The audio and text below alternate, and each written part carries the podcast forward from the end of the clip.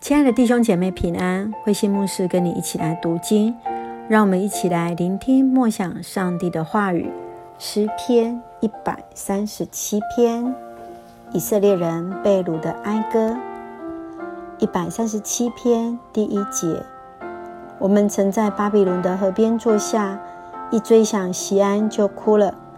我们把琴挂在那里的柳树上。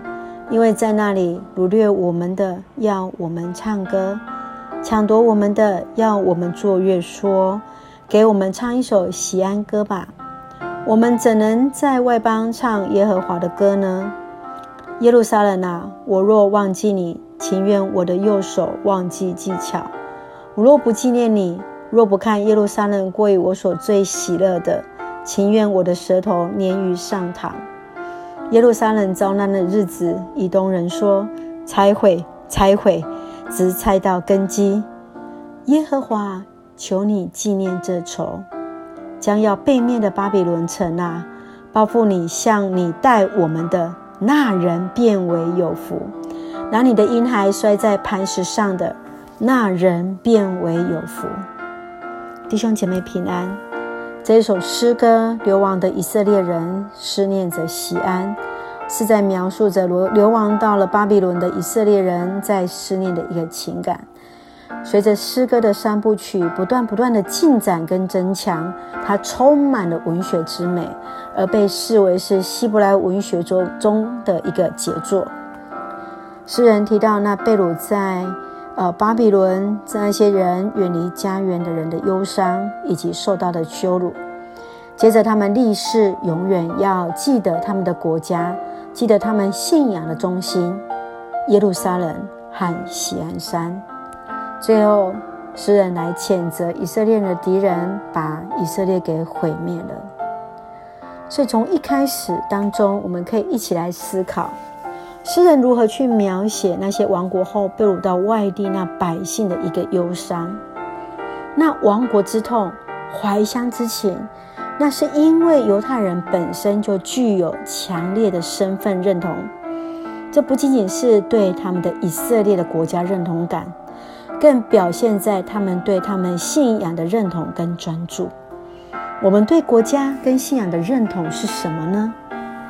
耶路撒冷相当于是国家的代表，诗人用以右手的技巧，无法言语来作为他们的誓言，永不忘记自己的国家。你对台湾过去的历史了解吗？你要如何用我们现在我们的信仰来看待台湾的历史呢？我们若没有对国家的一个认同，我们就没有办法去深刻去体验到犹太人他如何用诗歌来描述对耶路撒冷的思念之情。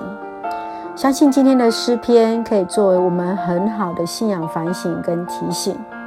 让我们一起来为着我们的国家，为着我们的台湾来祷告。亲爱的天父上帝，感谢你，让我们每一天都数算恩典。谢谢主一直恩待我们，恩待在我们所站立的台湾，上帝你所赐给我们的土地。愿你如同赐福以色列一样赐福在台湾，让此时的台湾早日来解除疫情。感谢主，也让我们在这疫情当中看见台湾人的坚韧以及彼此相爱的心。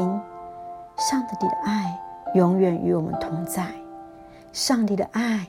从西安到台湾，直到永远，我们相信上帝的慈爱必永远与我们同在。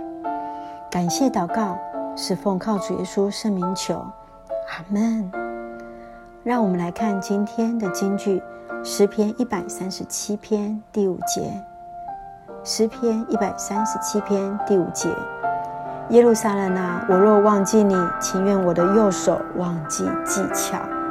耶路撒冷啊，我若忘记你，情愿我的右手忘记技巧。台湾啊，我们要永远记得你，上帝所赐给我们美丽的祷告。